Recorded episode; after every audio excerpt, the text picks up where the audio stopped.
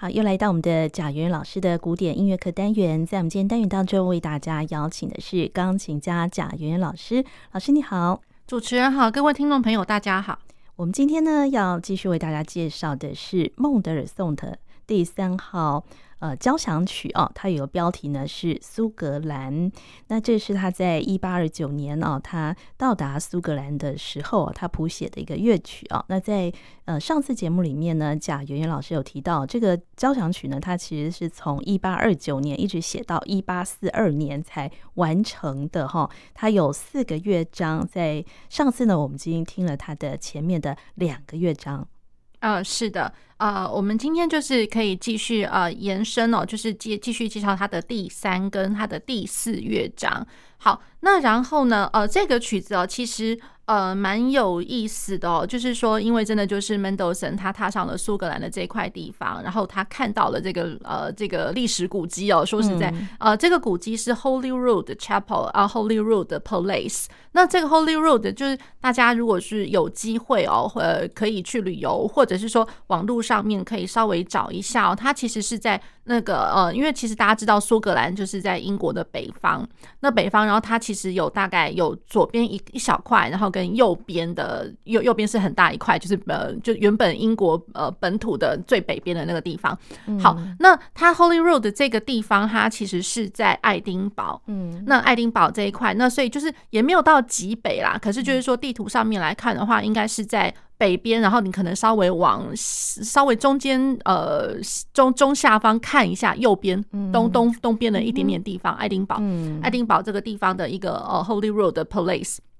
然后这是一块什么地方呢？它就是呃呃，就是早早先哦，就是说在在一嗯一五就是一五几几年的时候，就是玛丽皇后的那那一段时间，对，然后 Mendelssohn 他。呃，在他在早先哦，就是还没有踏上那一块地方的时候，他就已经听闻了一些历史事件哦，比如就是说，呃，就是他一开始有 Holy Road 的 theme，就是说我的第一乐章的 Scottish 这苏格兰交响曲第一乐章一开始，他就是在讲那个历史事件，嗯，对他那段旋律就在讲那个历史事件，也就是说，呃，就是呃，玛丽皇后她亲信的一位臣子哦，然后因为他其实是才才换的，就是被换上来，然后换上来这个是玛丽皇后的她。很走得很近的一位臣子，那可是就是遭人家嫉妒，遭人家猜忌，那所以就是说，呃，最后就是呃很可怜的，就是被暗杀了这样子。对，那所以呃，Mendelssohn 他是在大概讲这一段事情。好，那然后呢，这个 Symphony 哦，它呃在它是在那个一八四二年的时候完成，然后是一八四二年的三月。的时候，他是被首演，然后是在莱比锡的那个布商大厦。嗯、那所以，呃，我们前一集的节目呢，跟我们今天的节目，其实我用的这个录音哦，嗯、其实也我就是想说，哎、欸，那因为他的首演就是莱比锡的布商大厦，所以我我用的是莱比锡布商大厦的乐团跟那个 Kurt Masur，就是库特马索指挥的。是对，那可能就是说，呃，就是就是这样，这这段录音可能稍微有一点点，呃，就是一点点久古老一点，对，有。有点久，对。不过就是说，我想说，哎，因为它是一个很很棒的一个巧合，所以我就想说，呃，那我们是选用的莱比锡布商大厦的这个乐团的这个录音，这样子。所以首演也是由孟德尔松啊指挥演出的。呃，是的，是的。那然后呢，他这个交响曲哦，它呃总他的乐团的编制，因为哦，我们可能上一集节目呃没有机会跟听众朋友们提到，他的编制其实。哎，我觉得就是在管乐的部分已经蛮丰厚的。嗯、那这个是我觉得是在早先浪漫时期、嗯、浪漫乐派的早先的那个呃交响曲哦，我会觉得就是说，哎，有这样子的规模，超厉害的。所以它这个规模虽然后来又就是比早先的还要更大一点，我觉得已经是大了。因为在管乐来讲，哦、对，嗯、那这管乐哦，它其实它是涵盖的，它是呃那个两只长笛，嗯，然后两只 oboe。那两只 clarinet 就是都呃比较像是已经蛮像我们现在的一些呃乐团的编制都是二二二这样子。好，那两只竖笛，然后再加上两个 bassoon。好，那然后两个 horn，那其实你要说两个 horn，老实讲哦，其实听起来它的声部应该就是它是两行，问题是每一行应该是两个人，它要拆成上声部跟下声部，所以 two horns 的话，其实老实讲看起来好像应该会是四个人，应该是四个人。对，那所以就是光这样子呃管乐的编制来讲的话，二二二二，然后你看到一个四这样子，然后就觉得哦有点大，嗯。好，然后加上两只 trumpet，那哎，然后加上那个定音鼓，嗯、那然后再来才是我们所熟知的，就是乐团的占了最大比例的，就是弦乐的部分，这样子。嗯，对。那然后呃，我自己也是。呃，心里蛮蛮喜欢，就是说，因为这对我来讲的话，也算是一个蛮特殊的一个曲目，因为其实就是这个曲目跟呃，Italy 啊，就是那个呃，他的那个第四号交响曲，对，因为我自己本身以前在国外念书的时候呢，嗯、因为我们的我们都要有那个复复修，就是已经有一个复修了，然后还要再有第二个复修，嗯、对。对，那我们修业的的一个一个 requirement，、嗯、那我的第二个复修呢，就是乐坛指挥，哦、那当然我我没有学。到非常的彻底透彻啦，所以你也会指挥了哦。我其实我会，哦、我会，哦、对。可是我老实说，就是说，嗯、呃。我我是觉得，就是说那个指挥的一些最基本，当然我我会觉得，因为毕竟我学也学了三年，哦，对，那所以就是包括大班课、个别课，然后还有一些就是跟乐团实作的部分，对，那所以也不能说是三脚猫功夫了啦，对，那然后我会觉得，就是说任何只要是学演奏的人，然后尤其像我们钢琴的人，其实我我觉得啦，只要是演奏的人都应该要懂得如何去指挥，这是我认为是最重要的。哦，所以从指挥里面。可以，呃，就是可以学到更多的哪一方面的东西啊？你觉得？我认为就是对于时间的控制，时间的时间的一些伸缩。哦，对，那就是说，呃，时间的伸缩，包括我觉得那个时间不不完全是在讲说什么 tempo 啊，或者说音符的时值什么的，嗯、我觉得这个已经是非常粗浅的了。嗯、那我觉得那个时间 timing 的那种那种 management，我觉得是指我我如果说我一个乐曲，我要如何让它去呼吸，嗯、然后那个呼吸瞬息之间是不是有一些就是你要这个地方比较稍微从容呢，还是说稍微自在啊，嗯、或者是说。呃，稍微 agitated 一点点，就是我觉得是这样子的一个时间上的一个 management，嗯，然后呃，在不同的空间、不同的场景、不同的声响效果，都会影响到这些时间上的控制，嗯，对。那时间上控制，今天如果是说我们只是会演奏，那我们用我们自己最熟悉的一些演奏的方式，比如说钢琴的演奏，或者说我的管乐的吹奏之类的，那我们只会用这些最基本的一些技术上，然后我们去想说，好，这个时间我大概要。要控制的多久？那我觉得是随心所欲，嗯、对。可是当你如果说我是要去跟人家合作，对，对，因为像我以前的我的另外一个副修其实是钢琴合作，对对。那我如果器乐之间的合作，嗯、那我绝对不是只是靠我自己的技术，我还要去跟人家沟通，对。那不同的乐器之间的一个沟通，你就要用一个比较。共通的一个方式了，嗯嗯、对。对，那所以就是说，我觉得一方面是一个长期合作的一个默默契啦，嗯、另一方面就是说，如果我这个是稍微人数多一点点的一个团，嗯、那我真的需要指挥的时候，那我指挥我要用一个如何大家看得懂的共通的手法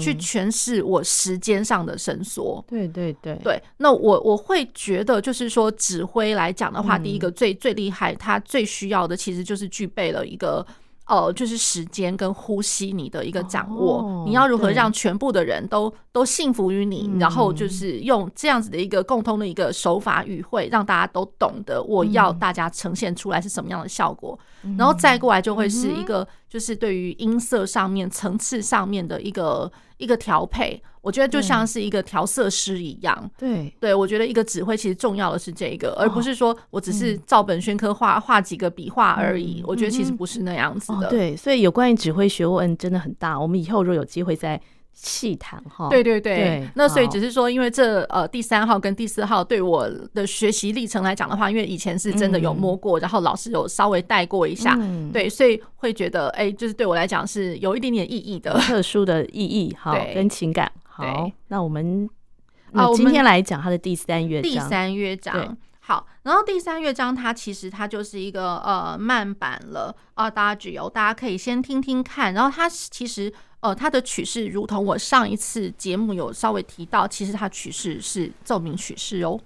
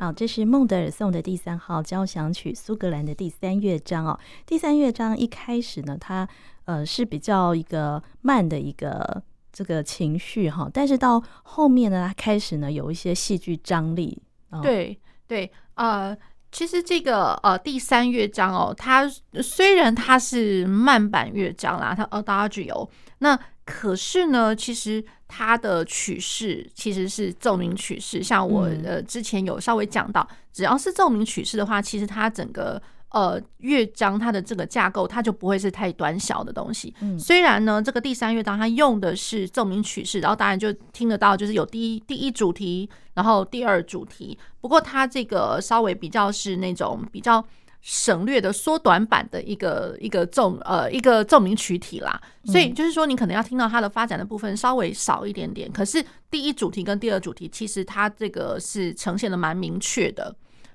那蛮明确，它的第一主题呢，其实是嗯，大家一开始听到就会有点误会，就是说，哎，这个调性上面这这是这是哪里啊？那种感觉。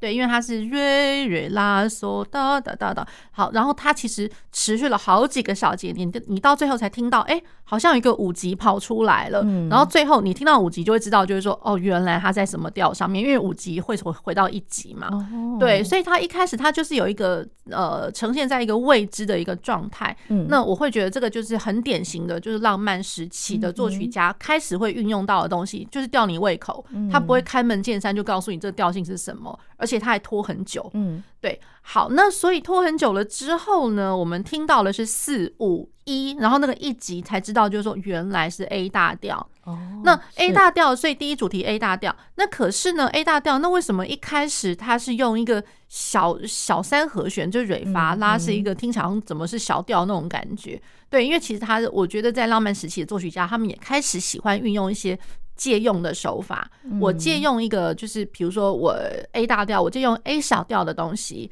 ，A 小调的四级是是小三和弦，嗯，对，那所以它等于就是说大调借用小调的东西来用一用，然后故弄玄虚一下，哎，就突然发现说，哎，这个是大调啊，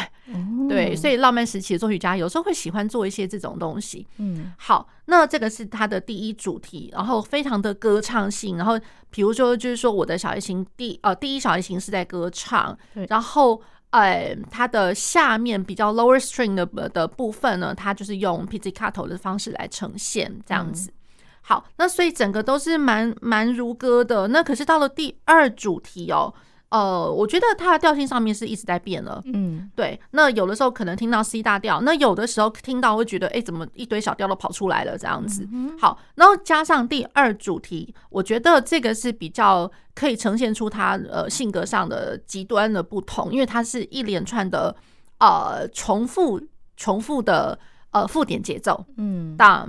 当当当当当当。当当，就是一连串一直重复这样的节奏。那所以我们听到这样子的节奏的时候，第一个想到的就是有的时候可能会听到，比如说像送葬进行曲也会是这样的节奏。哦，对，走走不快的，可是一连串都是附点。嗯，那我呃在前面的节呃节目里面也会稍微都有听到过，就是说我如果听到附点的话，其实。就先别开心，因为感觉上这个是心境上面一层又一层的堆叠。哦，对，那所以就是在堆叠之后，它这个戏剧张力是非常够的。嗯，对，那即便就是说它速度不快，可是它真的就是比较像是庄严般的 maestoso like 的那种 down。当当当那种感觉哦，所以在那个附点节奏后面，它紧接着出来就会有那个比较戏剧张力的乐段，这样子吗？呃，其实我会觉得不是在之后，就是说借着它这样的堆叠，它本身就已经可以形成这种很戏剧的那种张力。这样对，那所以呃，它这样子的一个张力造就了跟第一主题的一个极大的不同。嗯，对。那然后呃，在这个乐章里面听得出来比较多，都会是就是第一主题跟第二主题的穿插，所以才会。讲说，哎，它是比较是省略般的那个奏鸣曲式，因为你可能发展部的一些什么转调啊什么的，那可能稍微就是比较略掉了。嗯，对，听到就是这两个主题的呈现这样子。好，这是第三乐章。好，然后接下来我们要听的是第四乐章。然后第四乐章，我觉得它蛮有意思的，就是说它其实它它它的标号是 Allegro vivacissimo。对，可是它原本还有另外一个，就是一个呃速度上的一个标语，就是说是非常勇猛的、非常英勇的一个。呃，那个 Allegro，而不是说对，而不是说只是单纯的 Vivacissimo。因为如果说我们看到 Vivacissimo，然后跟跟 Allegro 加在一起的话，不过就是一个 character，就是在性格上面好像比较呃轻盈，然后比较那 Allegro。可是其实当时 Mendelssohn 他一开始的时候，他加注的不是 Vivacissimo 这个字，对，他加注的是一个像像是骁勇善战的那种感觉，就是很很苏格兰民族性的，就是。很生动、很活跃的那种、那种感觉，生机蓬勃的感觉。对，一般苏格兰给我们印象就是那种骁勇善战，因为那边曾经发生过很多那种可歌可泣的那个呃。英雄事迹，对，就是他们跟那个大英帝国之间的一些征战，征战，对，对呀，对，所以就是说，其实第四乐章它其实是一个 warlike，就是说，所以大家千万，我这个我就要先提，就千万不要被呃，它后面印刷出来的 Vivacissimo 给搞混了，它其实不是不是那么的可爱。哦，对，然后它是 A 小调，然后一样是那个奏鸣曲体哦，就是 Sonata Allegro form。好，那它是二二拍，嗯，对，所以呃，二二拍 cut time 嘛，就是叮当叮当叮当叮当叮当叮当，会一直听到，就是也是一直连串的快快的那个附点节奏。好，那我们可以先听听看。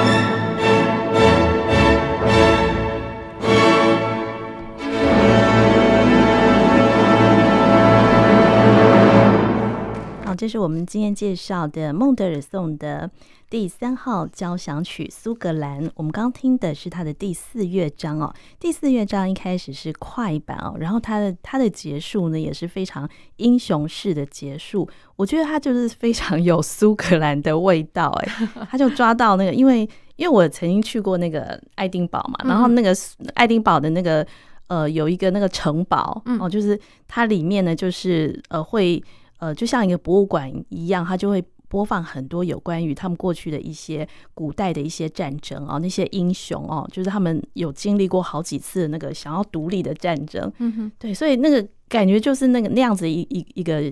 感受，刚才在他音乐里面，对对，就。就像我之前在讲说第四乐章的时候讲到，就是说它其实真的是一个 warlike，就是其实就是蛮蛮有点像是这是要好战的，是是呃骁勇善战的一个、嗯、一个感觉民族对。对，然后包括就是说，因为他一开始的那个呃 A 小调，那然后一开始的那个呃节奏的动机叮叮当叮当叮当叮当叮当叮当，一开始就会觉得说哇一直在跳跳跳这样子，所以这一点都不不是那种活泼可爱型的那一种哦。好，那然后它第一主题是 A 小调。然后第二主题是进入到 C 大调，那其实这这样调性编排，这个就还蛮可以理解，就是关系大小调这样子。好，那然后我觉得第四乐章哦，其实有一个呃比较值得要讲的，就是说它呃一开始，因为我们习惯我们听到就是二二拍 cut time。可是到最后呢，怎么好像已经都已经要结束了，然后比较稍微微弱一点的，就逐渐递减下来那种结束的感觉，然后突然是怎么觉得好像哎，怎怎么怎么好像第五乐章吗？怎样 那种感觉？就突然停下来之后，你会听到哎六八拍跑出来了。那六八拍，呃，它这个地方它是 marked，就是它是呃 allegro maestoso assai 这样子。好，那这一段哦，大家会觉得就是说，哎，这这什么东西啊？这不是只有四个乐章吗？嗯、对，那好，那这一段可是怎么听就觉得说我哪里有听过了这样子，嗯、对，所以它其实这个最后它是这个算是一个扣打的乐段，那它的尾奏超级长。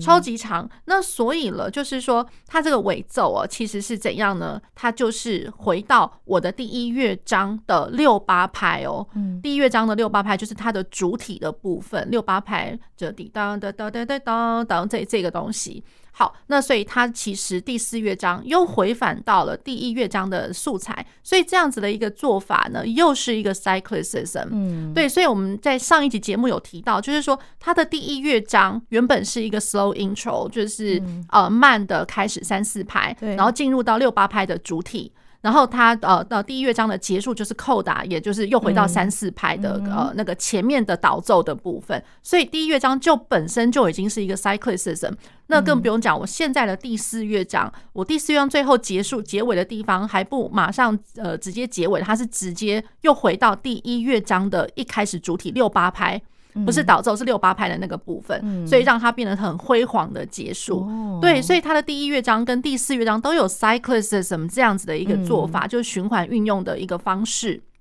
好，那然后呢，其实我觉得。呃，要讲一个，就是说他这四个乐章的，就是它特别的地方，就是因为四个乐章都是奏鸣曲式，嗯，然后它四个乐章，它这这这乐章乐章的接口哦，它的中间其实是不间断的。哦、我们听起来好像是间断，可是你仔细去看它的总谱，嗯、每一个乐章的尾巴都写阿塔卡。嗯，这个是一定，大家一定要特别注意。他真的是写阿塔卡，所以就是说呢，Mendelssohn 他在写谱写四个乐章的时候，搞不好他心里面想的就是，我根本要四个乐章，我要一气呵成。他就像是一个音诗一样，就是 tone poem 的一个放大版。像交响诗，交响诗对，像交响诗那样子的一个放大版，然后我四个乐章合为一体。那四个乐章合为一体的话，其实在浪漫时期来讲，非常多作曲家这么样做。那像我们之前就已经有提过，比如说像舒伯特的他的那个《Wunderliche Fantasie》就是这样子的写法。那更不用讲说，还有其他的作曲家也是一气呵成的把几个乐章都合为而合而为一这样子。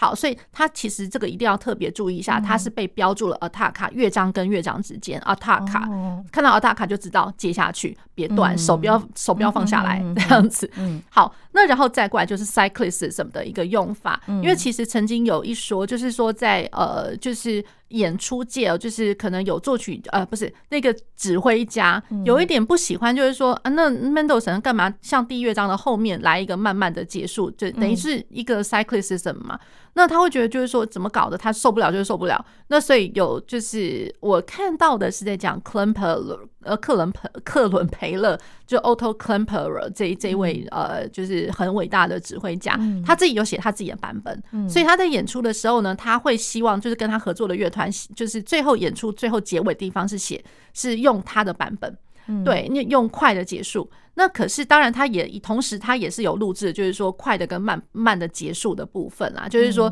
Mendelssohn 的原版跟他自己后面加的结尾的快。好，那可是就是说，我会觉得，当然各有各的好。那可是如果论论到就是说那个 cyclicism 的这样的用法的时候，其实就必须要尊重 Mendelssohn，因为你如果是说用快的结束的话，就第一乐章的后面尾巴，他用快的结束的话，他反而就已经没有这个味道了。对，那所以就是有一点点，就是这是比较特殊的一点的地方，就是居然有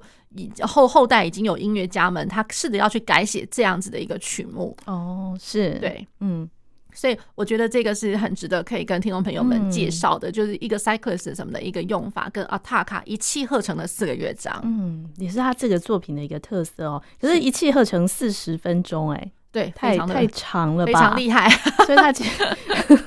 他其实还是中间还是要喘一口气吧。对，不过就。对啦，就是说，可是我会觉得他在谱写的时候还是要尊重啦。Oh. 对，那我觉得如果说真的是非常长大的一个一个作品的话，我觉得这也是我们演奏家的一个宿命啊。本来